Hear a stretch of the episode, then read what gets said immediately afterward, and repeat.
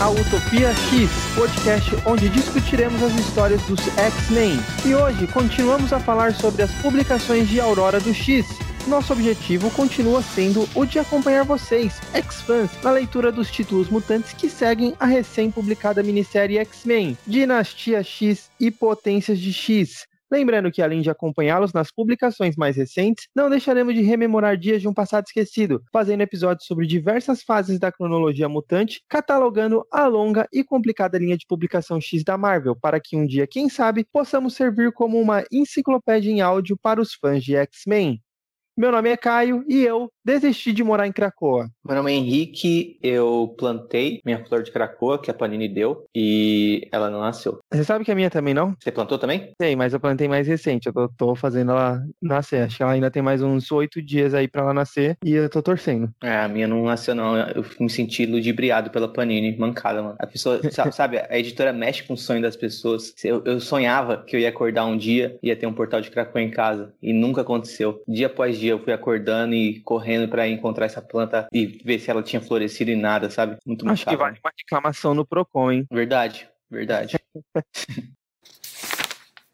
Lembrando que se você quer falar com Caio e Henrique, não se esqueça que o portal de Cracoa para o nosso e-mail está aberto. Apesar de a gente não conseguir ter plantado a planta, vocês podem nos mandar um e-mail através do nosso portal. Então vocês mandem uma mensagem para utopiaxmen@gmail.com, X-Men sem traço, tudo junto, ou até mesmo twittar e mandar um direct para a gente no arroba utopiaxpodcast do Twitter, ou mandar um direct no Instagram, arroba utopiaxmen. Segue a gente lá, mande seu afeto ou até mesmo seu xingamento. Estamos abertos aí a todos os tipos de interações.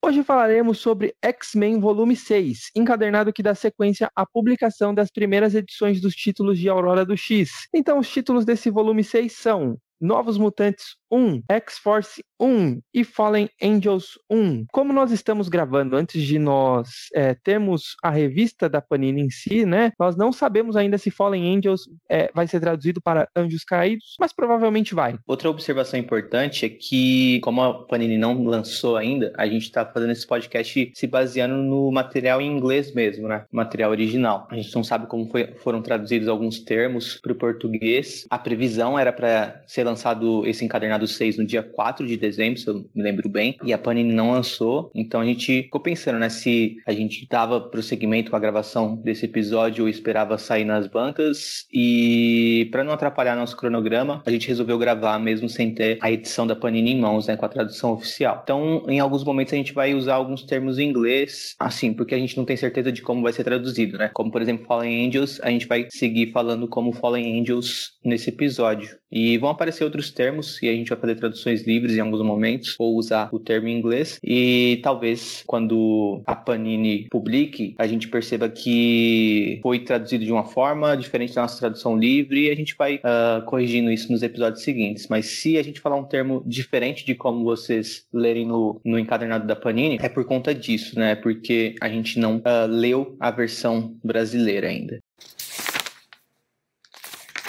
Bom, então vamos direto para a história. Vamos começar aí com Novos Mutantes. A área de Krakoa que os Novos Mutantes e os Jovens Mutantes no geral, né, ficam, se chama Sextante, ou Habitat Academos. É para essa área de Krakoa que os Jovens Mutantes que precisam de treinamento ou de algum tipo de orientação e educação vão, né, quando chegam em Krakoa. É meio que um lar barra escola para Jovens Mutantes. É claro que os Jovens Mutantes do título Novos Mutantes, né, os personagens que a gente conhece, eles, é claro, não precisam mais de treinamento, eles já foram X-Men e tudo mais, eles já são não tão jovens assim, uh, mas eles ficam lá nessa área, né, o Habitat Academos. Então, todos os mutantes referentes a essa, essas linhas de publicação de mutantes mais jovens, eles vão estar meio que próximos, né? E conforme as, as histórias avançam, a gente vai vendo que vai ter uma junção de novos mutantes com outros títulos, uh, com personagens de outros títulos que eram bem parecidos com Novos Mutantes uh, dentro dessa revista Novo, Novos Mutantes. Você lembra algum outro título além de Novos Mutantes, cara?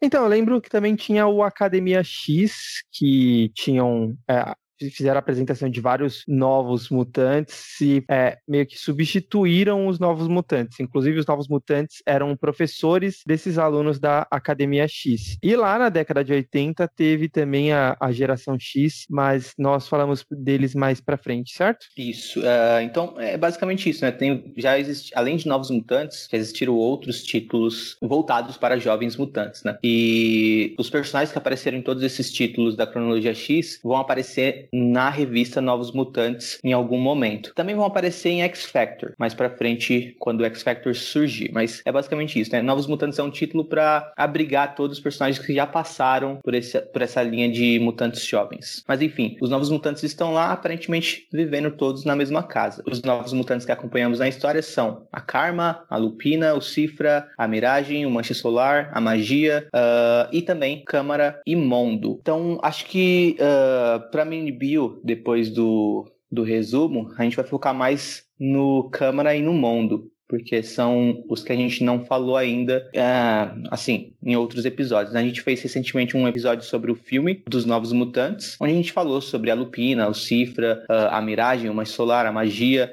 um pouquinho sobre a Karma também, uh, mas lembrando que a gente vai fazer muito em breve um episódio só sobre os Novos Mutantes nos quadrinhos. E aí a gente vai se aprofundar mais nesses personagens. Uh, então vai valer mais a pena falar sobre o Câmara e o Mundo no pós-resumo daqui. Mas seguindo, uh, os Novos Mutantes estão nessa casa, né? E o Roberto da Costa, o Manche Solar, tem a ideia de ir atrás do Sam Guthrie, o míssil, que ele não está em Krakoa, né? Porque hoje em dia ele é casado e vive em outro planeta. A gente não vai especificar muito sobre isso ainda, porque a gente vai guardar para a edição que ele aparecer. Porque eles. É, é, esse é o mote da história, né? Eles vão atrás do, do míssil. Eles querem que o míssil venha para Krakoa para que todos os novos mutantes estejam reunidos novamente. Então, quando chegar na história, na edição que chegar até o míssil, a gente fala mais sobre o porquê o míssil tá vivendo em outro planeta, tá casado e tudo mais. São coisas que aconteceram no run do Hickman de Vingadores. Então o Roberto da Costa tem, teve essa ideia, né, de ir atrás do míssil, e aí eles pegam uma carona com os piratas siderais, né, que a gente comentou no último episódio, que são os piratas do Corsário, pai do Ciclope. Uh, antes de levarem os mutantes ao seu destino final, os piratas siderais têm uma pequena parada para fazer, numa estação chamada Benevolence. Uh, não sei como vai ser traduzido, benevolência, sei lá. Benevolência ou benevolência é uma estação que armazena material exótico perigoso para as partes de vários planetas, né? Aparentemente o, Corsário e os piratas dele querem roubar algo ali. Ele pede para os novos mutantes não se envolverem nisso, esperarem na nave. Os novos mutantes se envolvem, né? Uh, jovem é sempre assim. Uh, tem uma grande confusão lá, os soldados Shiar atacam eles, os piratas vão embora, deixam os mutantes para trás, capturados pelos soldados Shiar. E na confusão, os piratas conseguem roubar o que queriam que é um ovo rei, King Egg no inglês. Fim de resumo, é basicamente isso. Uh, Caio, você que é especialista em espaço, essa história se passa bastante no espaço. espaço tipo espaço universo lá fora. Não, não é que o Caio seja, sei lá, uh, decorador Espaçoso. de ambientes. é, o espaçoso. Mas você que é especialista em espaço, uh, principalmente espaço Marvel, explica brevemente quem são os Shi'ar, né? Porque eu mencionei que os que soldados Shi'ar atacam os novos mutantes e os piratas siderais. Mas explica brevemente, hein? Porque se, se deixar, o Caio fica o dia inteiro falando sobre o Império Shi'ar. é, bom, o Império Shi'ar é um dos três impérios intergalácticos que habitam o universo Marvel que nós conhecemos, né? Eles dividem ali um grande espaço com os Kree e com os Skrulls. Geralmente os Shi'ar são mais ligados às histórias dos X-Men. Vale, vale a pena ressaltar que eles apareceram primeiro na, nas revistas da nas revistas da Fênix, né? Quando a, a Jean Grey ela virou a Fênix, então foi na saga da Fênix que eles começaram a aparecer. Basicamente a Imperatriz Shi'ar, a Lilandra, ela veio para a Terra para solicitar ajuda do Professor Xavier, pois ela tinha é, sido ela estava sendo perseguida pelo irmão dela, que era o, o Imperador Shi'ar. Os X-Men ajudam eles, a Jean Grey vira Fênix, a Fênix era a grande, a grande lenda de destruição dos Shi'ars, enfim. É, e os Shi'ar sempre apareceram ali durante muito tempo dentro das histórias da, do universo Marvel, né? E não só nas revistas dos X-Men. Então eles são um grande império intergaláctico, eles habitam uma grande parte do universo, eles são um império é, expansionista e o atual imperador era o que durante muito tempo foi o líder da guarda do imperador. Então, o imperador ele tem direito a uma guarda que eles chamam de guarda imperial Shi'ar. Essa guarda ela, ela é bem interessante que os personagens são muito, muito, muito baseados nos personagens da Liga da Justiça. Então, o, o personagem principal, que seria o Gladiador, ele é uma cópia exata do que seria o Superman, né, em questão de, de poderes. Todos os outros personagens são todos parecidos em um dentro de um dos membros da Liga da Justiça. A Guarda Imperial Char foi feito como uma homenagem à, à, à Liga da Justiça da DC. E atualmente o, esse, o, o, esse gladiador, que sempre foi o principal guarda do imperador, ele se transformou em imperador. Então vale só a pena mencionar isso. Acho que pode continuar, né? Já deu pra entender que eles são alienígenas fodões. É, deu pra entender também que você se empolga falando dos, dos Shiar.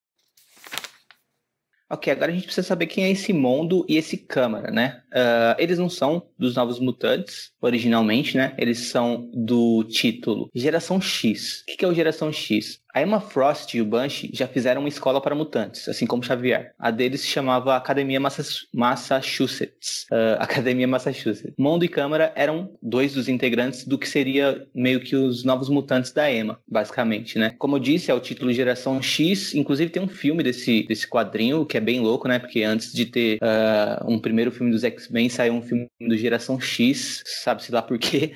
Isso acho que foi nos anos 90. Uh, ah, enfim, o, os poderes do mundo são meio esquisitos, né? Mas ele meio que absorve uh, qualquer tipo de material orgânico. E geralmente isso tem relação com plantas e tudo mais. Ele pode aumentar seu corpo, aumentar a densidade do seu corpo também. Esse tipo de coisa. Sempre uh, se valendo de algum tipo de matéria orgânica que seja próxima a ele. inclusive na história a gente vê que o Cifra tenta ver se Krakoa consegue, consegue se comunicar através do mundo, né? E ela consegue, só que o mundo e Krakoa estranham bastante o processo e preferem não fazer isso. E quanto ao Câmara, ele basicamente tem no corpo dele energia psionica. E ele tem dificuldade em conter isso, né?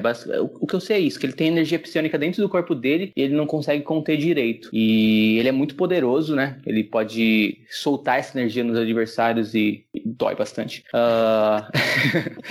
e é basicamente isso. Esses personagens são então de geração X e esses são os poderes dele. É, ah, por isso que o mundo fica com aquele negócio na boca, eu acho, porque. Câmara, né? É, por isso que o câmera fica com aquele, aquele pano cobrindo a boca para não soltar energia à toa. Deixa eu só fazer uma correção, que assim, a academia da, da geração X, na verdade, ela era uma escola normal, né? Só que a, a Emma Frost, ela era da Emma Frost e do Clube do Inferno. A Emma Frost, ela usava essa escola para também matricular jovens mutantes para fazer meio que um, um segundo, uma pré-qualificação, de repente, ali para o Clube do Inferno. Então, é, não era originalmente do Bunch, né? O Bunch até pode ter entrado depois depois na, na Academia Massachusetts, e ela não era necessariamente uma escola para mutantes, ela era uma escola normal e a Emma Frost matriculava mutantes lá. E aí eram os satânicos, né? Inclusive era o grupo que sempre fez frente aos novos mutantes. Eu gostei dessa primeira edição, para ser sincero. Ela tem um humor, ela tem um humor um pouco diferente do que é o humor, por exemplo, do, da revista dos Marauders, né, que é o dos carrascos da Kit Pride. Então eu gostei dessa revista porque eu acho que tem um humor um pouco mais, é, um pouco diferente. É, eu só não gosto quando retratam os novos mutantes mesmo como jovens, porque apesar deles serem jovens, eles não são mais adolescentes, né? E muitas vezes fica um pouco confuso se eles ainda são adolescentes ou não. Mas não, eles são adultos. O, o os novos mutantes são adultos, possivelmente ali já pela sua parte dos seus 25, 26 anos, cada um deles. A, apesar de eles serem jovens ainda, eles é, não são mais adolescentes, né? É, isso é uma das coisas que incomodou bastante os fãs, né? Que uh, nessa reformulação do Hickman, quando apareceu os títulos, o título dos Novos Mutantes, parece que eles deram uma rejuvenescida, pelo menos em comportamento, né? Porque eles estão bem mais, bem menos maduros do que eles Sim. já uh, já eram nas histórias, né? A gente vê a Lupina, por exemplo, quando ela aparece no começo da história, ela parece realmente uma adolescente ali. E a Lupina já passou por muitas coisas, né? A gente sabe que ela já é uma pessoa, é, já, já é uma mulher bem madura na, nas histórias, na, na cronologia dos X-Men, que ela passou por muita coisa e tudo mais, e envelheceu bastante, ela já teve filho também. Então, então acaba... a, é, a, Lupina é um, é um ponto que dá até pra gente é, colocar uma idade para ela. Porque, por exemplo, quando a gente mencionou que já teve outros títulos de, de jovens mutantes, né? Uhum. Um deles era o, o, Academia X. No Academia X, a Dani Monstar, que é a, a Miragem,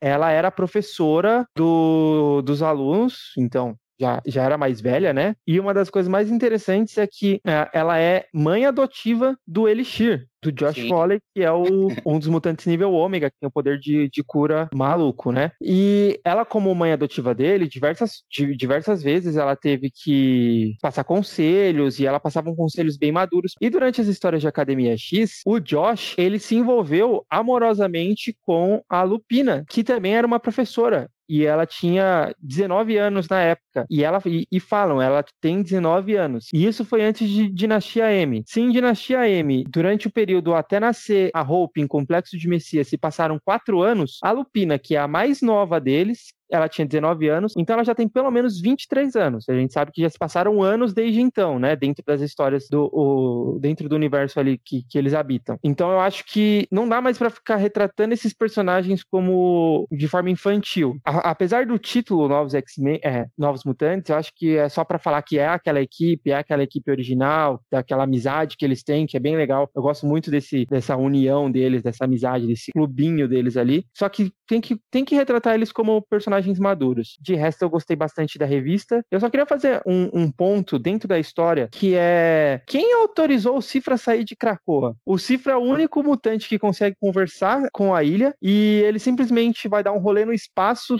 podendo não voltar, mó trabalho depois para vocês descobrirem se o Cifra tá vivo ou não para fazer a ressurreição. E ele simplesmente deixa o cara ir embora e ninguém mais se comunica com a ilha onde eles estão vivendo. Uma ilha viva que já tentou comer eles várias vezes, se alimenta de força mutante e a única pessoa que pode falar com a ilha vai embora dar um rolê no espaço. É só isso que eu gostaria de fazer um, um comentário. É, mas é, é, é, legal a história em si, é um, dá para perceber que é uma revista também de introdução de da onde que vai ir. Não é uma revista que vai ter tanta importância para o futuro de Krakoa, mas para quem gosta daqueles mutantes, daqueles personagens, é uma revista que vale muito a pena. Eu acho que essa questão que você falou do Cip, né, vou puxar por aí, que se fosse outro autor de outro título querendo levar o Cipra para o espaço, o Jonathan Hickman teria vetado. Ele só deixou porque, porque era ele mesmo. E uh, a história é escrita pelo Jonathan Hickman e pelo Ed Brisson, né? Uh, são os dois escritores. E depois de um tempo, o Jonathan Hickman se afasta do título e só o Ed Brisson que escreve. Mas o Jonathan Hickman termina esse arco que a gente tá acompanhando aqui uh, começar, né? E eu, eu, sei que o Jonathan Hickman gosta bastante de dois dos Novos Mutantes. Acredito que ele gosta dos Novos Mutantes no geral, mas ele gosta bastante do, do Missile e do, e do Mancha Solar. Tanto que ele levou os dois para os Vingadores, quando ele escrevia os Vingadores, né? Um, ah, é, você tava falando da Lupina e da, da questão da idade. Esse é, esse é o ponto mais negativo, assim, da história, porque isso tira o leitor antigo da história, né? Talvez para um leitor novo, isso seja bom, seja atraente e tudo mais. Uh, mas para um leitor antigo, é difícil você ficar dentro dessa história porque você fica com esse incômodo inicial muito forte, né? De pensar, nossa, mas eles estão muito infantis, eles, eles não são mais tão jovens assim, eles não são mais adolescentes, eles já passaram por tanta coisa, por que, que eu tô vendo eles tão infantis de novo? Não infantis no sentido só do comportamento, né? De aparência e tudo mais. A gente vê, por exemplo, que, como você disse, né, Caio, que é uma revista mais de humor, então isso favorece também, uh, por exemplo, aquela cena, é a cena que eu mais gosto, inclusive, no, nessa edição, que é a cena da, da magia dia pegando café e pegando café só pra ela e não querendo dividir. Eu também tenho esse amor por café, então eu entendo a Iliana. Uh, eu também gostei da história. Eu gosto bastante desse primeiro arco uh, e eu gostei bastante dessa primeira história. Eu acho que é uma história bem divertida. É num estilo bem parecido com Guardiões da Galáxia, até, né? O filme. De uma equipe uh, engraçada, vivendo aventuras no espaço e tudo mais. E tem, tem momentos bem interessantes. Eu gosto do. Ah,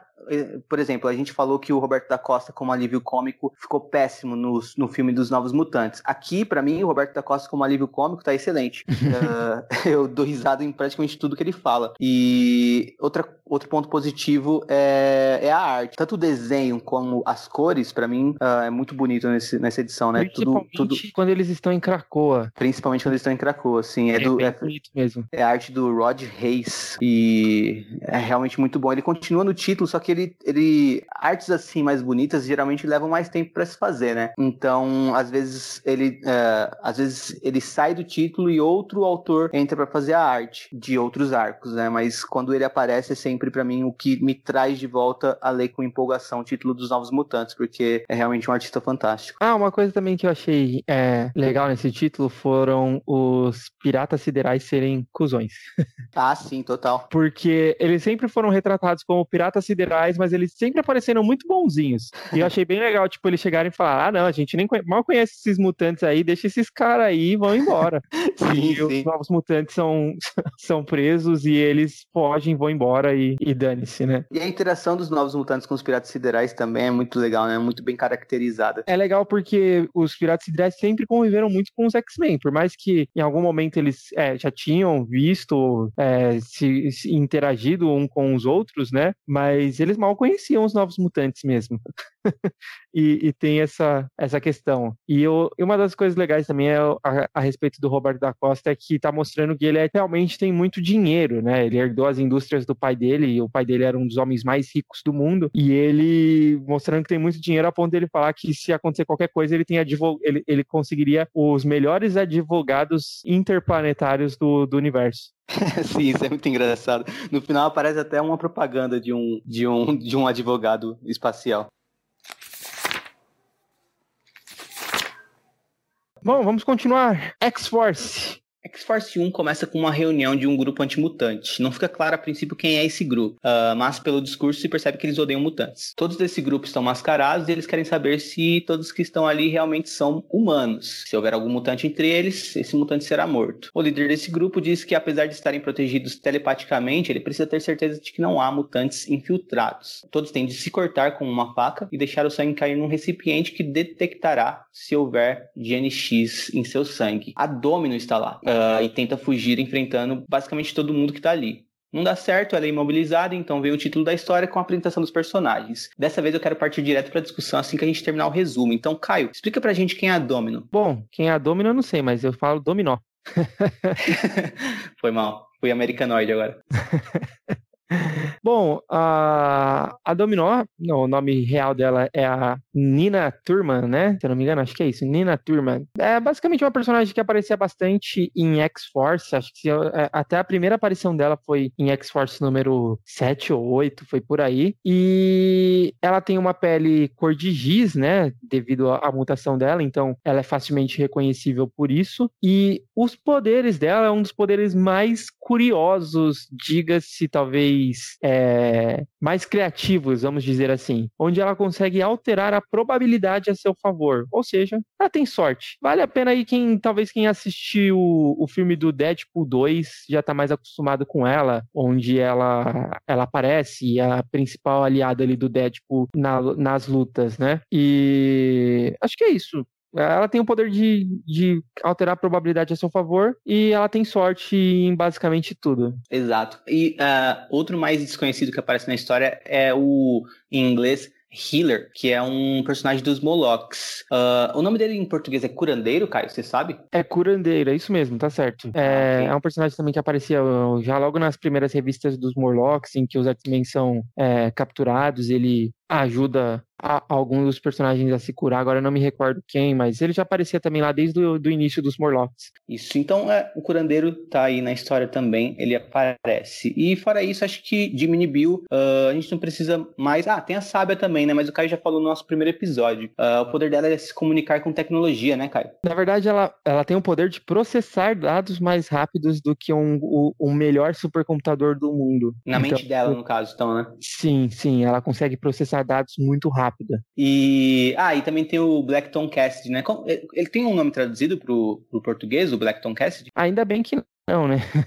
Não é assim, é, esse nome é estranho. E... É, é Blackton Cassidy mesmo. Sabe explicar os poderes dele? Pô, é, o Blackton Cassidy ele é um pouco complicado, porque na verdade ele já teve é, mutações secundárias, né? É algo relacionado à manipulação de vida vegetal. E inclusive, depois de muito, é, depois de algumas das mutações secundárias dele, ele ficou exatamente uma árvore, né? Ele virou uma árvore. É, por isso que eu é, achei que aquele, que aquele, inclusive, não sei se isso nem foi podcast, acho que não, mas quando a gente tava falando sobre potência de X, eu achei que aquele, aquele Krakoa barra cifra fosse o Blackton. Blackton, sim, sim. Era e ele era bem parecido, né? O, o desenho dele era bem parecido com aquele Krakoa barra, barra cifra nas sim. mutações secundárias. Mas aqui em Krakoa, ele já voltou a ter uma aparência humana, né? Não é mais uma, uma árvore e mostra-se, né, em Krakoa que ele tá, é, como ele tem esse poder de manipulação de vida vegetal, ele é um dos mutantes também que, ele é o, o alarme de Krakoa, né, ele sabe tudo o que está acontecendo dentro da ilha, já que ele consegue interagir, é, tudo que está acontecendo no solo da ilha, né, ele não consegue interagir com Krakoa, mas ele consegue interagir com a vegetação de Krakoa. É, exato, não é uma comunicação uh, através de uma linguagem, né, através de uma língua, e sim uma comunicação mais no contato físico, né, entre o Blackton e e, a ilha. Uh, ele é. Ele é ele, ele é parente do, do Banshee? Tem alguma coisa assim? Ele é,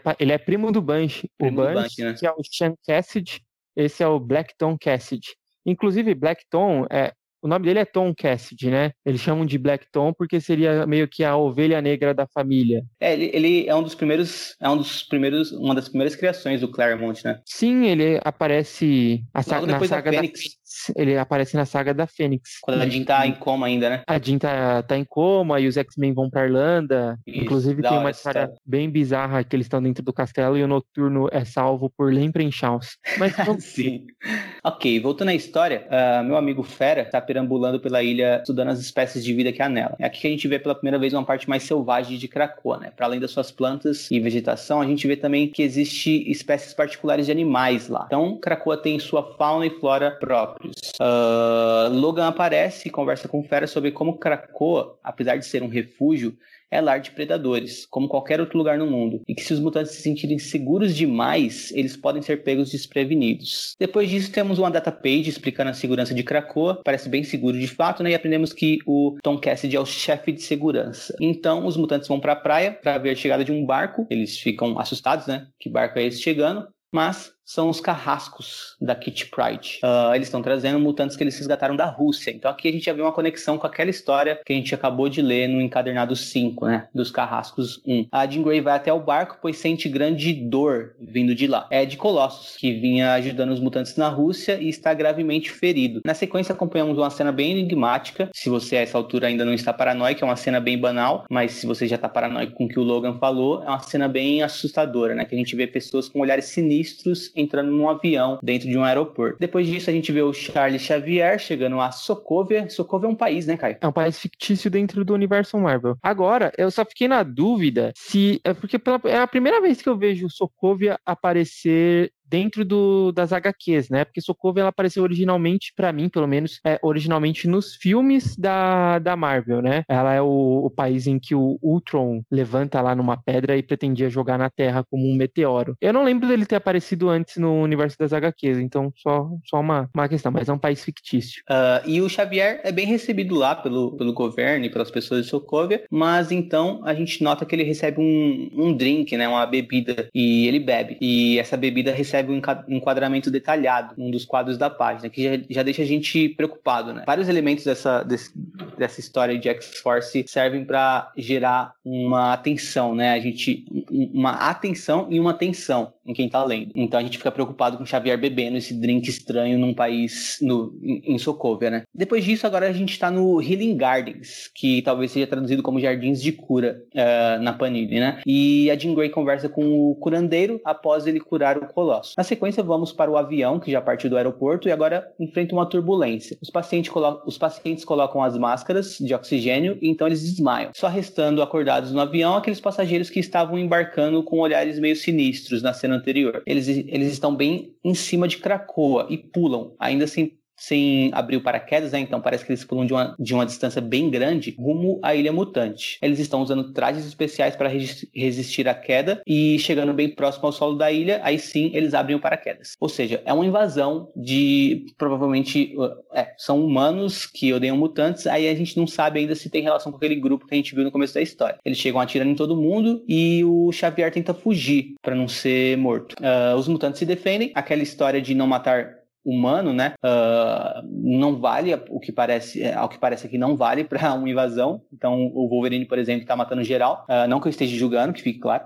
e o Xavier corre, mas não consegue fugir. E aí ele leva um tiro na cabeça. Basicamente isso é o fim da história. É pesada, né? Sim, é muito bonito, né? Porque uh, essa é a questão. A gente pensa, ah, os mutantes podem ressuscitar e tudo mais. Então como que vai ser a questão da morte? E já no começo de Aurora do X a gente vê aqui o Xavier sendo assassinado. Pode ser uma coisa banal, né? A gente pensa, ah, ok, tanto faz, ele foi assassinado, mas ele pode ressuscitar. Mas a questão é como que se faz isso, né? Como que se mostra a cena da morte e também como se lida depois com o peso da morte, mesmo que saiba que se saiba que vai ter uma ressurreição, né? E aqui é uma morte muito bem construída, né? Você sente o peso e é uma morte bem violenta. Então, por mais que os mutantes vão ressuscitar, é uma coisa que assusta e choca, né? É, eu acho que, inclusive, nós temos a sequência disso nas histórias seguintes, né? E você percebe que nem todos, é, nem sempre pode ser que os mutantes consigam ressuscitar. Eles ficam, ah, a gente tem que acreditar no poder dos cinco, que são cinco que ressuscitam, né? E vale lembrar também que o Xavier é parte essencial do, da ressurreição mutante, né? Já que ele é o responsável por devolver todas as memórias aos mutantes que, que morreram e estão sendo ressuscitados. Então,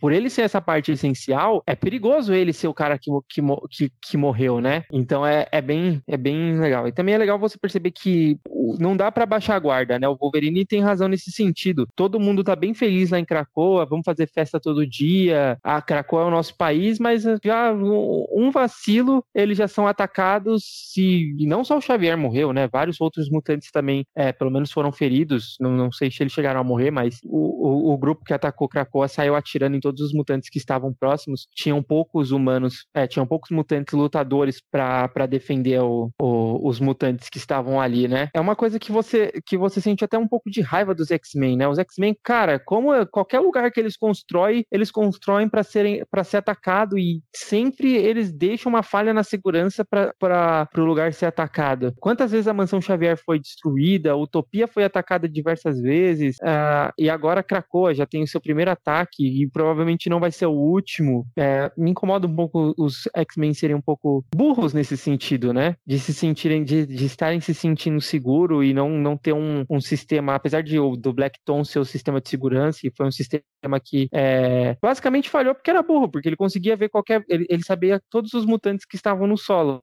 mas ele não imaginou as pessoas que chegariam pelo céu. E não tem ninguém monitorando o céu. Enfim. Cara, outra, mas outra questão também é que uh, eu não sei se a posição de Krakoa é conhecida pelos, pelos humanos com exatidão, né? Então não sei se isso era uma informação confidencial que os humanos conseguiram, que esse grupo conseguiu, ou se não, ou se os X-Men realmente falharam em pensar numa proteção uh, aérea, né? Ou pensar em se proteger quando contra um ataque aéreo. É que assim, não, os X-Men não são, na verdade, é um grupo de super-heróis, né? Eles não são exatamente os, os responsáveis pela proteção da ilha, já que agora a, a, a ilha é um país mutante, né? Quem deveria Sim. estar preocupado com isso talvez seriam os membros do Conselho de Krakoa. Uh, queria falar só sobre a história em si, que eu acho que talvez seja a melhor história junto com X-Men, né? Todo, toda a tensão que vai se criando e até chegar no momento de ação ali em que acontece, ela é toda bem, muito bem trabalhada, né? É, ela é bem empolgante. Eu acho que de todas as histórias de, dessas primeiras edições das histórias, essa seja a mais empolgante de todas. E eu gostei muito de ler e, e você perceber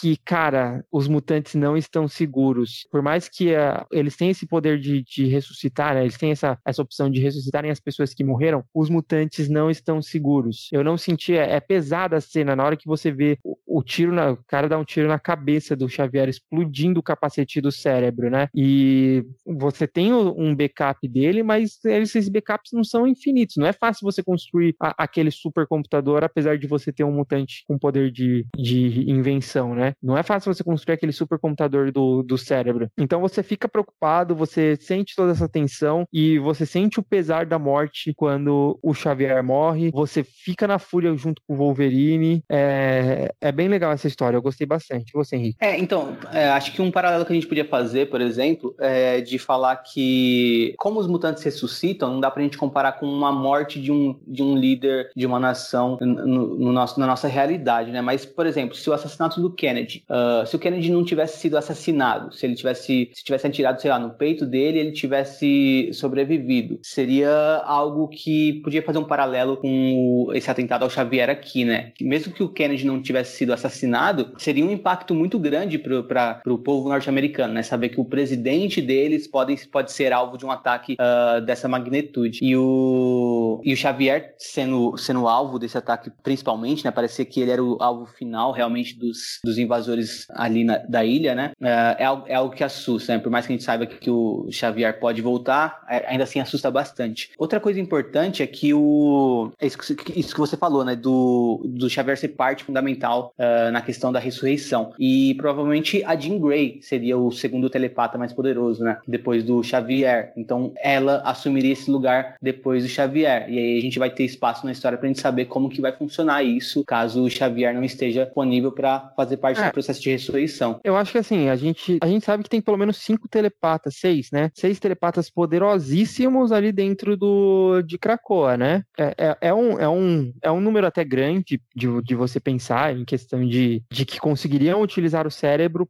para devolver a, as lembranças. Mas de confiáveis mesmo ali, desses seis telepatas, não são todos, né? Já que seria, possivelmente, os únicos que conseguiriam operar o cérebro seria a Jean Grey, né? O Xavier, a Jean Grey, a Emma Frost, talvez ali sejam os três mais confiáveis, e os outros três seria o Senhor Sinistro, é, já totalmente não dá para você confiar de dar esse, esse poder para ele de devolver uma, a, a, lembrança, né? O Exodus, Exodus talvez é, ele seja um mutante fiel aos mutantes, então acho que talvez sim, um, como alguém confiável. E o Kid Omega, que é só uma criança que tá aí pra, pra atacar o terror no, de, de, de adolescente, né? Então acho que. Não sei se ele seria. Causar. Transformaria a, a pessoa num, num sapo, sabe?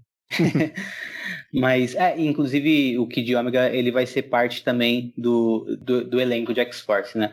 E o... Acho que, para além disso, vale também falar que a arte é muito, muito boa, né? Tanto os desenhos do Joshua Cassara, quanto a arte final do Jim White. É, é, é fantástico, né? Se a gente elogiou a arte de Novos Mutantes, eu acho que essa de X-Force é ainda melhor. Eu gosto eu muito. gosto de... dessa arte. É que ela é menos realista do que eu tava assim nas outras artes e mais Sim. cartunesca né? E mesmo assim, você percebe toda a tensão, toda a ação. Eu gostei bastante também. E é uma das artes onde é, você consegue diferenciar mais um personagem do outro, né? Cada personagem é bem caracterizado. O Fera, por exemplo, ficou lindo com esse artista, com o Joshua Cassara. Uhum. E a, a, as cores fazem. É, as cores também são fundamentais aqui, né? Elas uh, dão um tom bem legal.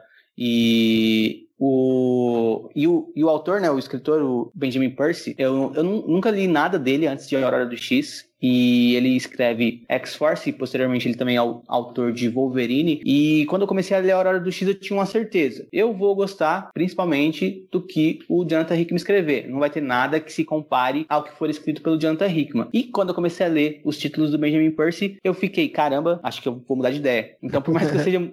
todo mundo já percebeu que eu sou muito fã do Hickman e que eu adoro tudo que ele escreve, mas uh, Benjamin Percy provavelmente é o meu autor favorito dessa fase inicial uh, de Aurora do X. Principalmente principalmente no título no título Wolverine. Eu ainda gosto mais dele no título Wolverine do que no X-Force. E ele é muito competente em criar tensão. Você percebe que dentro dessa história ele vai criando tensão uh, o, o, tempo todo. Não só com, com cenas como a do avião, né, que eu mencionei, que aí também vale muito uh, não só do argumento que ele escreve, mas também do, de como o artista mostra aquelas pessoas suspeitas entrando no avião, mas também no diálogo que, que tem entre o Wolverine e o Fera, você já percebe a tônica do que vai ser a história, né? E do que vai ser o título, que é a gente tá vivendo num paraíso mas a gente não pode baixar a guarda. Repara que a, a equipe em si, né, X-Force, ela não existe ainda. Então a gente está vendo uma construção dessa equipe, diferente dos outros títulos, a Excalibur e principalmente Carrascos, né, que a equipe já se forma na primeira edição. Excalibur também está um pouco em andamento a construção da equipe, mas uh, X-Force para mim é a que mais tem um motivo para existir e tem uma construção natural de estar acontecendo algo e esse algo requer a existência Force. Então eu achei o título maravilhoso, é uma das séries que eu mais gosto da Aurora do X. Rivaliza com X-Men do Hickman, uh, é um dos pontos altos, é o ponto alto dessa edição 6 da Panini, né? Cara, eu queria só fazer um, um, um, uma reclamação que você não pegou a minha, a, minha, a minha indignação de efeito aqui que eu fiz. Ah! Quando você falou que o Fera tava lindo. Não, não é porque eu odeio o Fera que eu não vou reconhecer a beleza física dele. É, cara, eu acho que você falou, falou bem, na verdade, tudo que a história representa em si, né? Toda essa tensão. A única questão que eu, que eu quero só deixar em aberto aí é o, o drink que o Xavier tomou. Aquele drink, ele foi só para gerar tensão mesmo e a gente fica preocupado porque a gente tá esperando acontecer alguma coisa e não aconteceu nada a respeito do drink? Ou será que ele vai ter algum efeito futuro, apesar daquele corpo ter morrido. É, também tem, também tem essa questão de que um, pode, tem coisas que podem estar ali para enganar a gente, né? Uh, Mas isso, é, é, um, legal. Isso é legal. E isso é um, inclusive, é uma, é um, é um dos, uh, uma das técnicas uh, clássicas de, de suspense, né? Que o Hitchcock fazia. É que eu acho que assim, quando eu, quando eu li, eu fiquei pensando, Javier, você é burro, né? O cara tá tentando ler a mente de todo mundo e tal, e, e você vai tomar aquele drink e, e, e o, a cena tá sendo construída como se aquele drink tivesse batizado com algum alguma coisa. E talvez não esteja, né? E ele só tomou o drink, foi só uma cena de tensão mesmo, e como não aconteceu nada, o leitor fica tranquilo para depois acontecer alguma coisa e a gente tirar nossa tranquilidade, voltar de novo pro, pros nossos momentos de tensão. Cara, recentemente eu fiz um curso online, parece que eu tô desviando o assunto, né? Parece que eu saí do podcast, mas recentemente eu fiz um curso online, uh, não vou falar o nome do site para não dar, uh, para não fazer merchan de graça, mas uh, recentemente fiz um curso online que uh, eram aulas dadas pelo Benjamin Percy, o autor de X-Force. E ele ensinava como construir suspense uh, numa história, seja ela uma história para o cinema, para quadrinhos, para um romance, para um conto, etc. Eu, eu, vendo, eu, eu vi essas aulas mais para entender melhor como que ele constrói as, as, Não que eu queira escrever suspense, né? Mas para entender como ele constrói os, os roteiros dele em, em, dentro da linha mutante, né? Porque eu gostei bastante, aí eu fui atrás dessas aulas. E e eu vou tentar falar sobre isso num episódio mais para frente, mas uh, é, é, bem legal o jeito que ele constrói suspense, né? Então, por exemplo, ele é, uma das técnicas dele é criar suspense o tempo todo e com, com pontos de interrogação. Isso, é assim que ele carrega o roteiro dele. Ele gosta de trazer pontos de interrogação na cabeça do leitor. Então, você começa a ler na história dele, você já vai ter uma dúvida. Você vai chegar à resolução dessa dúvida e quando você chega na resolução dessa dúvida, tem mais duas dúvidas. Então, ele vai multiplicando os pontos de interrogação. E com isso ele vai criando suspense. E nunca é uma coisa é, gratuita, né? Sempre vai ter uma revelação que vai uh, mexer com essa questão do suspense, né? E aqui em X-Force 1 ele faz isso bastante, né? Então ele deixa a gente em xeque em todo momento, a todo momento, desde, desde, a, desde o diálogo do Fera com o Wolverine. E ele cria muitos pontos de interrogação de Domino. A gente, chega, a gente vê que ela é capturada, mas a gente não sabe o que acontece com ela. Interrogação. Uh, a gente vê o diálogo do Wolverine com o Fera e a gente não sabe se a ilha de Krakoa tem realmente predadores. Ah, eu acho que Vamos só. É, é um ponto, ainda bem que você lembrou disso. Quando o. Eu, eu lembrei disso que eu critiquei o, o Blackton mas o Blackton ele percebe, na verdade, que tem alguma coisa errada, que tem alguém chegando, mas depois eles acham que é a Domino, né? Então é só é só vale, vale ressaltar que eles estavam utilizando alguma de alguma forma, né? Essas pessoas que atacaram Krakoa estavam utilizando de alguma forma a Domino para mostrar que eles, que a Domino que chegou em Krakoa, não foram eles. É, então, uh, e tem muito isso, né? A gente não, não tem respostas imediatas. Isso é bem positivo, né? Porque cria esse suspense. A gente não sabe o que uh, fizeram com a Domino. A gente não sabe uh, se realmente Krakoa tem predadores selvagens prontos para uh, abocanhar o Fera a qualquer momento. A gente não sabe se aquele drink tinha algum tipo de veneno ou algum tipo de coisa pior do que veneno, né? E a gente, enfim, vão surgindo vários pontos de interrogação conforme a história avança, né? Esse é o estilo de escrita dele, é assim que ele cria suspense.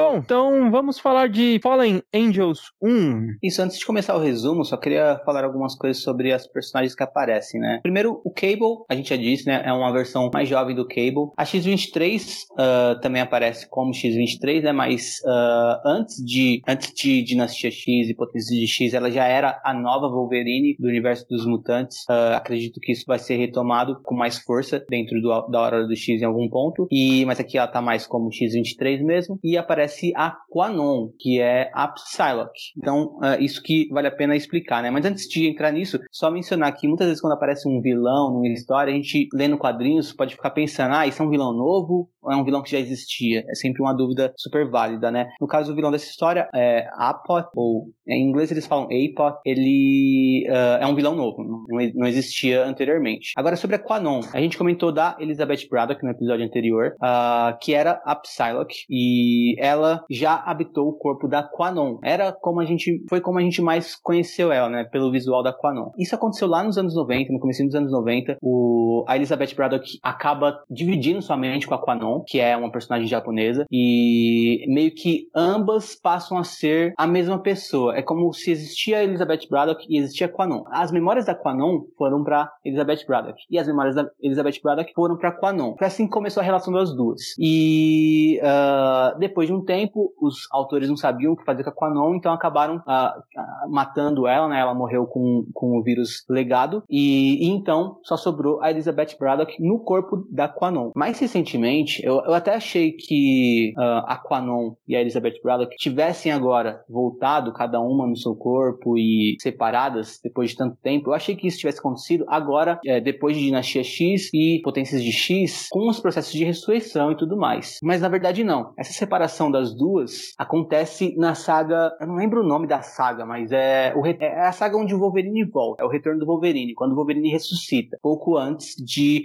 Dinastia X e, e Potências de X também. Uma saga bem longa, eu tentei ler e não, não tive saco, uh, mas eventualmente quando a gente for falar sobre, a gente vai fazer a leitura, né? Mas é nessa saga então que a Quanon e a Elizabeth Braddock se separam e voltam cada uma a habitar seu corpo. E quem carrega o nome Psylocke é a Quanon agora, atualmente. A Elizabeth Braddock, quando a gente viu no último, no, no último episódio, é a Capitã Britânia. E a Quanon vai ser quem carrega a alcunha de Psylocke. E a gente vai acompanhar ela no Fallen Angels, que é um título que serve para meio que dar uma origem mais detalhada para Quanon, porque é uma personagem que apareceu sem tanta origem assim e não tinha realmente profundidade.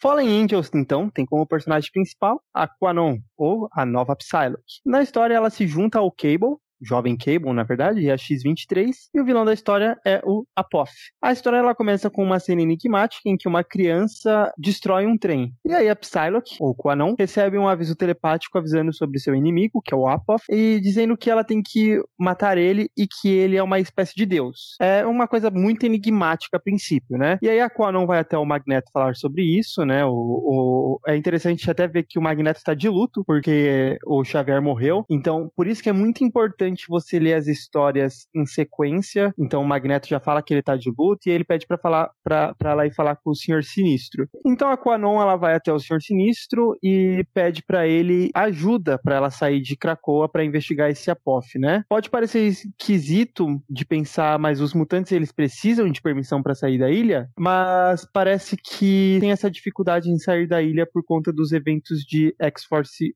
1, né? Não, não é uma coisa que os mutantes eles eram proibidos, eles só estavam sendo cautelosos. A Quanon ela recruta a X-23 e o Cable. A X-23 convence a Quanon a não levar o Cable na missão, então vão só as duas para o Japão, onde eles conversam com um contato da Quanon, né? Uma mulher. É, essa mulher ela mostra que elas a, ela mostra para elas a cena do trem que a gente viu no começo da história. A Psylocke ela descobre que existe uma substância, um aparelho chamado overclock, que ele funciona como algo que aumenta a habilidade de pessoas normais e as habilidades mentais, deixando é, essas pessoas normais com poderes. E aí ela vai até um outro lugar, meio afastado do cenário urbano, e encontra várias crianças com esse overclock. Aí elas começam a, a morrer essas crianças, né? Menos uma que possui, é, que era estava possuída pelo Apophis. E então o Apophis conversa com a Psylocke barra Quanon. O Apophis, ele basicamente fala, volta para sua ilha de mutantes que eu vou liderar a humanidade a um futuro melhor. E depois sai do corpo da criança que morre. Todas elas morrem por conta de uma sobrecarga do overclock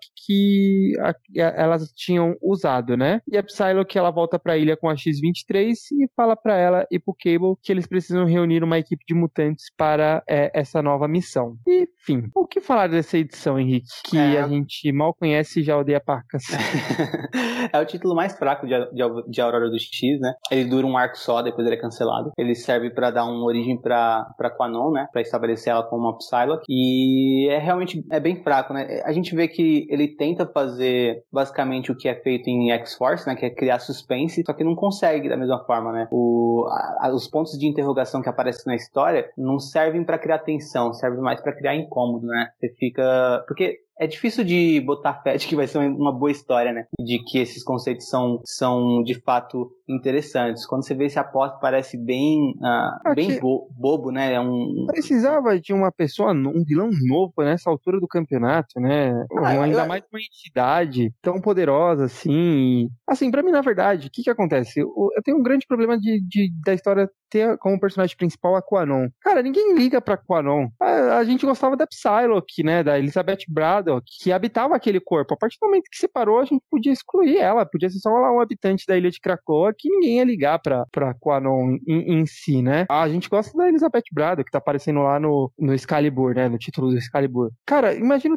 você, vê, você olha pra, pra ilha de Krakoa, você tem todos os mutantes do mundo ali, tipo, tantos personagens legais, e você pegar a Quanon pra ser personagem central de uma revista, uma personagem que não tem carisma nenhum, é, não tem identificação nenhuma com seus leitores, você transformar numa história totalmente confusa, com conceitos novos, e o desenho também ele tá bem estranho, ele é bem escuro, você quase não entende nada do que está acontecendo no desenho, sendo que não tem nada a ver com toda a história que está acontecendo em Krakoa, é totalmente desconectado dos outros títulos. Então por isso que eu não gostei e até tenho o trabalho de continuar acompanhando essa história. É, então, e, e aqui, por exemplo, a gente já tem um, um, um ponto que é, faz conexão com o que você falou no episódio passado, que é, você não gostou da história? Acho que vale a pena também você largar largar ela, né? Se, a, a não ser que é, você tenha tempo de ler e tudo mais, mas Uh, isso, por exemplo, é uma história que dá para você largar a mão. Eu, por exemplo, quando eu tava lendo Aurora do X, uh, eu, eu, parei de ler Angels depois da terceira edição. E aí eu retomei mais meses depois para concluir a leitura, quando eu tinha mais tempo mesmo. Mas uh, foi algo que eu deixei de lado, porque eu não gostei.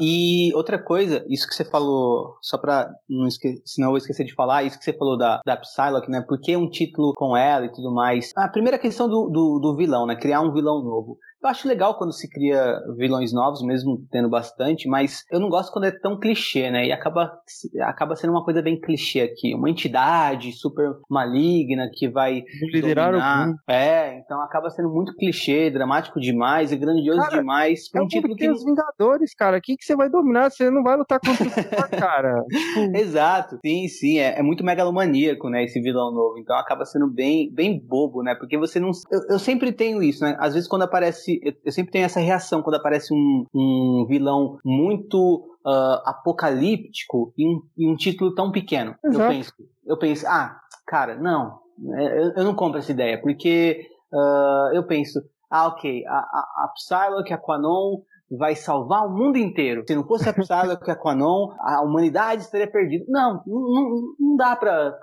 pra, pra, pra, ver dessa forma, sabe? Então eu prefiro quando se criam uh, vilões que condizem com, com o teor da, da história, né? Até mesmo com heróis de importância maior, eu não gosto tanto quando tem essa questão de, ah, o vilão vai dominar o mundo se não for esse herói. Por exemplo, o Homem-Aranha, que é um herói bem urbano, ou o Demolidor, que é um herói bem urbano. Eles são heróis bem importantes, mas se você coloca um vilão que vai dominar o mundo inteiro, caso o Demolidor e o Homem-Aranha não uh, vençam ele, eu também tenho um problema para lidar com esse tipo de história, né? Para mim tem que ser uh, vilões condizentes com a realidade do personagem. Uh, não é questão porque... de minimizar a importância, não, mas tem que condizer, sabe? Sim, se pudessem destruir a ilha de Krakoa, derrotar se ele não vai dominar o mundo porque ele tem com os Vingadores ali, cara. Você tá habitando o mundo com os Vingadores, o cara teria que lutar com a Capitã Marvel, o Hulk, o Thor, tipo, não, não é assim.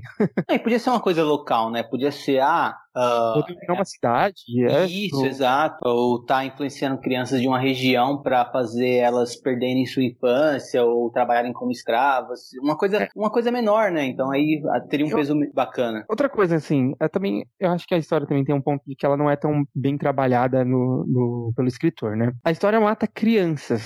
Você pensa, cara, que pesada, mas eu não, eu não senti uma carga dramática dentro da cena das crianças, sabe? É diferente, Sim. por exemplo, da história em que o Xavier morreu morreu porque você sente uma carga dramática gigantesca. E você tá falando de morte de crianças. Isso. E aí a gente entra de novo naquele debate, né? A morte dentro dos quadrinhos, ela só vai ser pesada ou, ou não Uh, ela só vai ser relevante ou não uh, se o autor souber trabalhar aqui, aquela questão dentro da história. Quando o autor sabe trabalhar, a, a, morte vai ter um impacto no leitor. Quando o autor não consegue trabalhar bem aquela, a, a, aquele acontecimento, a gente vai ler e pensar, ah, tá, ok, tanto faz. E aqui, como você disse, né, as crianças morrendo não tem impacto nenhum. Agora, quanto ao que você falou da Psylocke, porque tem um título da Quanon, um título da Psylocke, uh, eu vejo da seguinte maneira. Porque você disse, né, podia ter separado o corpo das duas e deixado a Quanon viver uma vida pacata, não necessariamente ser uh, uma mutante que vai liderar missões e tudo. ou é, protagonista e tudo mais, ela podia ter um papel menor e tudo mais. O problema, ao meu ver, é que a Psylocke é muito popular. E agora que a Elizabeth Braddock vai ser a, cap a Capitã Britânia, não vai ter mais a alcunha Psylocke, uh, parece que o editorial da Marvel não quer uh, que não exista uma Psylocke. Então a Quanon se faz necessário por conta dos fãs da Psylocke. E tem dois tipos de fã da Psylocke, ao meu ver, né? Tem o fã da Psylocke que gosta da Elizabeth Braddock como personagem, que gosta da, da mente da Psylocke, digamos assim, né? Da Elizabeth Braddock. Da personalidade. Uh, da personalidade, exato. E tem o fã que gosta da Psylocke que visualmente, que é o fã que gosta, ó, oh, legal, ela tá com uma roupa bem curtinha. E que lê a Psylocke porque ela tem uma roupa curta, tá ligado? E parece que é, essa história é pra, pra esses fãs. Ah, não importa se a história é boa ou ruim, o que importa é que tá a Psylocke lá com uma roupa bem curtinha e a gente vai uh, ler porque a gente gosta de ver a Psylocke com uma roupa bem curtinha. Então parece que é, que, parece que é isso, tá ligado? Pra agraciar os fãs que gostam do visual da Psylocke, manter a a Quanon como Psylocke usando a mesma roupa e tudo mais. Ah, tanto que eu não lembro direito da uh, se nessa história já tem isso, mas conforme eu fui lendo Fallen Angels, eu percebia muito isso, né? Que tinha uh, essa parte muito hipersexualizada da personagem. Em vários momentos o desenhista mostra ela em planos que favorecem um olhar para partes íntimas uh, e coisas do tipo, né? Então tem, tem essa questão também da hipersexualização nessa história de Fallen Angels. E, e para mim é basicamente isso, né? Para mim esse é o motivo de ter uma, uma história da Quanon da Psylocke, que é para agraciar os fãs que gostam visualmente dessa personagem. Eu acho que a Quanon merecia, é, merecia assim, em algum, uh, em algum nível, uma história de origem e tudo mais, mas essa, mas não necessariamente um título só para isso, né? Uh, e podia ser um one shot ou uma minissérie que fosse trabalhado melhor é, essa questão, né? Então, Fallen Angels acaba sendo bem negativo. E só para terminar da minha parte, eu também queria falar que a arte eu acho muito ruim. Eu acho que ela, na composição, não faz sentido. Também tem essa questão de ela ser muito escura e às vezes não dá para entender bem o que tá acontecendo. Uh, eu não acho os personagens bem caracterizados. E, mas principalmente na composição, ou seja, na escolha de enquadramento, de o que usar para levar a cena, porque a gente tem cenas de diálogos aqui, né? E eu preferia que essas cenas de diálogo fossem uma data page, resumindo, porque a arte é terrível para mim.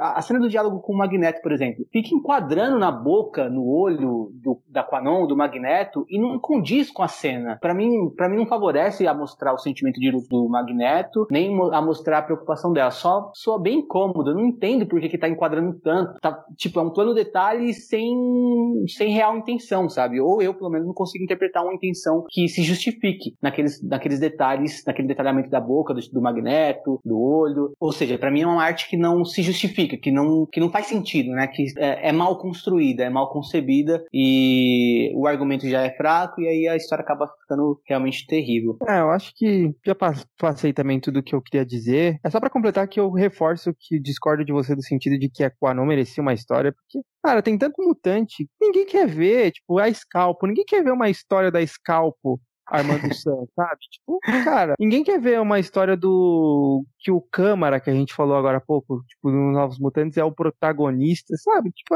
não tem é, é, essa, essa base para você ter história para cada um desses personagens. Até porque X-Men tem mais de, de 40, 50 X-Men, é, personagens que já foram X-Men ali, e você gosta mesmo é de uns 20, né, que são protagonistas, pelo menos uns 20, 25. De, de resto, é, é, é, você necessita de personagens coadjuvantes e que eles permaneçam como coadjuvantes para estar tá levando a história. E a Quanon seria um desses casos. Na verdade, é, então... a Quanon ela fica entre figurante e coadjuvante para mim.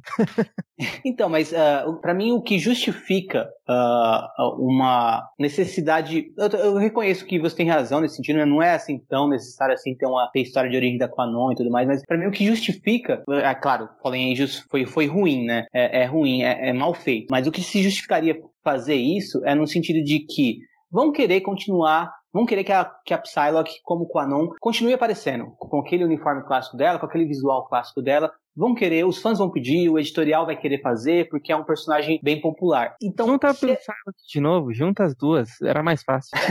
não, eu, eu, eu, sou contra isso também. Mas se ela vai aparecer, eu prefiro que ela seja aprofundada em algum momento. É uma pena que foi mal aprofundada. E podia ser aprofundada também, não necessariamente como a, a, a personagem principal de um título, né? Ela vai aparecer posteriormente em outro título, Hellions, e ali podia ter uma história que aprofundasse alguma origem nela. E mas de resto, acho que tem razão de que não é tão necessário assim é, uma história de origem ou aprofundar uma origem para Quanon. Bom, então esse foi o início de Aurora do X, com os três títulos que comentamos no episódio passado e os três títulos desse episódio. E aí nós completamos as primeiras edições desses primeiros títulos da nova linha Mutante. Henrique, você leu há, há mais tempo, né? E releu agora para fazer o podcast. E além disso, também já sei que você leu toda a Aurora do X que terminou nos Estados Unidos. Então eu queria, na verdade, eu quero primeiro que você fale aqui o, o que achou desse início quando leu as primeiras edições pela primeira vez anos atrás e o que você achou relendo agora. É, eu, eu vou sempre tentar uh, lembrar qual foi minha reação inicial, né? Uh, e a parte da releitura eu vou falar mais mais para uma questão de. Eu vou, vou, pegar a releitura mais para fazer uma análise mais aprofundada em algum, alguns tópicos da história, né? Mas eu não queria uh, enfatizar tanto na releitura, porque a releitura já vai embasada com ter lido toda a Hora do X, né? Então, uh, pode, por exemplo, uh, eu posso reler Novos Mutantes 1 com outro olhar, porque eu sei para onde vai. Então, eu vou tentar não, não falar tanto da minha experiência de releitura e mais lembrar como foi a experiência de ler na primeira vez, né? E quando eu li esses seis primeiros títulos, eu tinha acabado de terminar uh, Dinastia X e Potências de X, né? E eu tava muito empolgado. E lendo esses primeiros títulos, eu pensei, ok, agora é uma coisa diferente. A gente vai para vários caminhos, uh, vários títulos estão surgindo. Eu quero ver quais vão ser interessantes. Uh, eu queria ler tudo e eu queria me empolgar com todas as leituras. Fallen Angels, eu não me empolguei, foi, foi realmente o mais difícil de ler foi até meio deprimente ler, ler, né? Tem, tem títulos ruins que você lê e ok, né? Uh, mas tem títulos que realmente são duros. Fallen disso foi o caso, né? Carrascos, quando eu li a primeira vez, eu me interessei, mas um, não tanto assim, né? E Excalibur como a gente falou no episódio passado, né? Os conceitos me chamaram bastante atenção. X-Men, eu adorei a primeira vez que eu li. É um título que, que, que eu penso, ok, dá pra dar uma continuidade boa na pegada de Dinastia X e Potências de X. Se o leitor quer uma continuidade direta da minissérie, se ele lê só X-Men, ele tem um, um pouco disso. Se ele ler os outros títulos, ele vai sair um pouco disso, de uma continuidade direta de Dinastia X e Potências de X. Mas se ele ler só X-Men, ele vai continuar mais ou menos na mesma vibe. E mais meu destaque principal vai uh, principalmente para X-Force. Né? Quando eu li X-Force, eu pensei, uh, ok, toda essa reformulação é muito boa, não só para organizar o mundo dos mutantes, ou não só para o Hickman contar a história dele, mas como para a gente ter novas, boas histórias com os personagens dos X-Men. E quando eu li X-Force, eu pensei isso. Dá para ter novas histórias muito boas, independente se elas estão diretamente ligadas com a história do Jonathan Hickman, a história principal dele, ou levemente ligadas, ou só em paralelo, ou só no mesmo universo, mas não necessariamente no novo tom. Então, eu posso descobrir novos, novos autores, novos artistas dentro desses títulos, e eu posso me empolgar com vários personagens da linha, da linha mutante. Então, X-Force foi o que mais me chamou a atenção para a Hora do X nesse sentido, né? De que, de que é uma linha editorial que vai trazer bons títulos. Uh, nem todos, né? Quando a gente olha para Falendes a gente vê isso, mas que eu vou poder uh, conhecer novos autores e também conhecer melhor novos é, velhos personagens e acompanhar boas histórias com eles. Então eu, eu tomei como um saldo positivo essa primeira leva de Aurora do X, né? Apesar de não ter gostado tanto de Carrascos e ter desgostado bastante de Fallen Angels, eu, eu, eu tomei como um, como um saldo positivo mesmo, essa primeira leva. E você, Caio, saldo positivo ou saldo negativo? É, eu acredito que totalmente positivo, na verdade, né? É como você falou, a gente teve uma percepção muito parecida, a gente não gostou de Fallen Angels, é, Carrascos fica ali, né, gosta e desgosta, e os outros títulos, ah, pelo menos eu gostei bastante, né? Principalmente de X-Men e X-Force. Então eu acredito que você Tirando X-Men, que é um título muito é, mais introspectivo, né? Ele não, não mostra ainda para onde que ele vai, o, o, a, a primeira edição de X-Men. Todas as outras são títulos introdutórios, então você sabe o que para onde cada um dos outros títulos estão indo. Para onde o que que vai ser Carrascos, o que que vai ser X-Force, o que que vai ser os Novos Mutantes, o que que vai ser Excalibur e o que que vai ser o Fallen Angels. Então você sabe o que cada um para onde que cada um estão indo. Eu gosto desse sentido dessa introdução e você sabe que agora que Dinastia X e Potências do X foi uma introdução do que está acontecendo com os mutantes, é, cada um desses títulos agora é uma introdução do que, que vai acontecer com cada um daqueles personagens. E é legal, porque você sabe quais você quer acompanhar. Apesar do que, eu aconselho quem tá lendo acompanhar tudo, mesmo Fallen Angels, mesmo é, por mais que seja ruim a história, por mais que você não identifique, você pode pegar pequenos momentos como o Magneto de luto pela morte do professor Xavier e, e ser algo que você pensa, cara, eu tô lendo tudo interconectado. Isso é bem legal. Eu quando comecei a ler era tudo uma bagunça, as histórias não se comunicavam uma com as outras. A gente tinha o título de Fabulosos X-Men de X-Men e o mesmo personagem aparecendo nos dois títulos que estavam sendo lançados, que era o Wolverine. E o Wolverine aparecia em Vingadores E você não sabia em que momento aquilo estava acontecendo. E agora você sabe tudo o que está acontecendo, tem uma, uma história linear. O próprio editorial te dá qual que é a ordem disso, né? Ele te fala que é X-Men, é Excalibur, Carrascos. Não, na verdade é X-Men, Carrascos, Excalibur e, e assim por diante. E é bem legal ter, ter essa ordem. Isso foi um dos pontos que, que mais me chamaram a atenção, que para mim é mais positivo, que você não via há muitos anos nas histórias dos X-Men de ter essa ordem isso só tinha lá na época do Claremont. Então você ter de novo aqui o Jonathan Hickman organizando tudo, é, criando todos os conceitos, dando todo o direcionamento para onde ele quer chegar para os seus escritores e todos os escritores tendo que passar por uma aprovação dele, ele controlando tudo, por mais que possa parecer megalomaníaco, não. Isso é importante para ter uma organização. Esse é o grande ponto positivo para mim, fazendo com que me dê vontade de ler tudo, mesmo as histórias que eu não goste para continuar e pegar cada detalhe, por mais que seja cansativo. Às vezes você tem um dia inteiro de trabalho, você pensa, poxa, a próxima história que eu tenho que ler é Fallen Angels. Vou deixar para ler amanhã. É, é um pouco cansativo nesse sentido, mas é legal e é o que me instiga a continuar lendo o, é, essa fase do Aurora do X. É toda essa organização de boas histórias misturadas com, com histórias ruins, tudo bem, mas você saber que está sendo direcionada, o, barco está tá partindo para um destino. Então eu, eu gostei bastante e vou continuar lendo de, de forma bem empolgada.